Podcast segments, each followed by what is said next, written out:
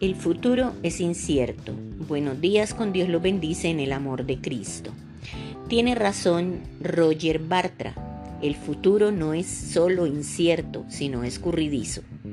A veces llegamos a puertos muy diferentes a los que tenemos en la imaginación.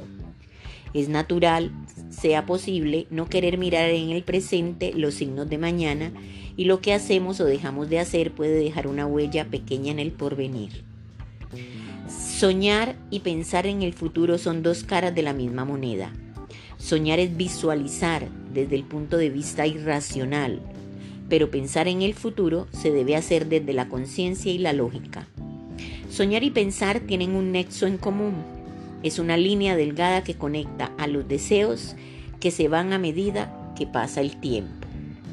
El futuro siempre es incierto, pero se puede afrontar con la seguridad de que haces lo correcto para que ningún sueño se quede en el camino. Cuida bien tu presente, cuida tu mente, mantén tu cerebro despierto y sobre todo busca esas pequeñas cosas que te dan felicidad y te las proporciona la vida.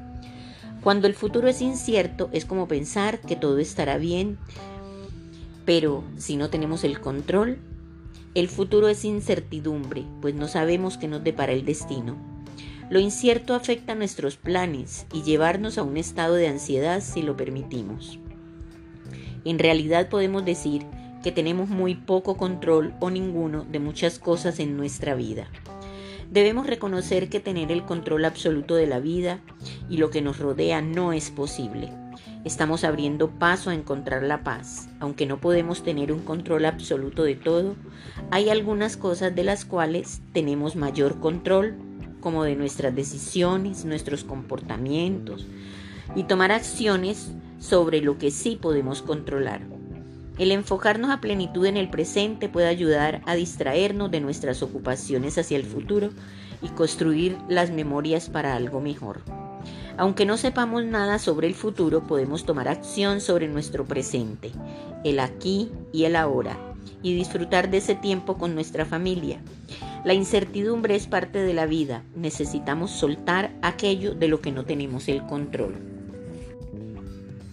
Hay personas que utilizan el proceso espiritual para poder confiar en que una fuerza mayor permitirá que todo esté en el orden divino. Otras personas utilizan otros recursos internos y externos que les brindan confianza. No podemos pensar que el universo se encargará de ordenar nuestra vida. Tenemos que asumir la responsabilidad de hacer la parte que nos toca. Aprendamos a abrazar lo incierto. La vida se vuelve más liviana porque ya no tenemos que estar a todo momento tratando de tener el control de lo que nos rodea.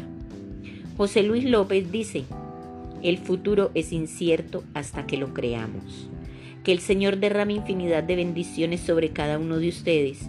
Les desea su amiga Saide Naufal.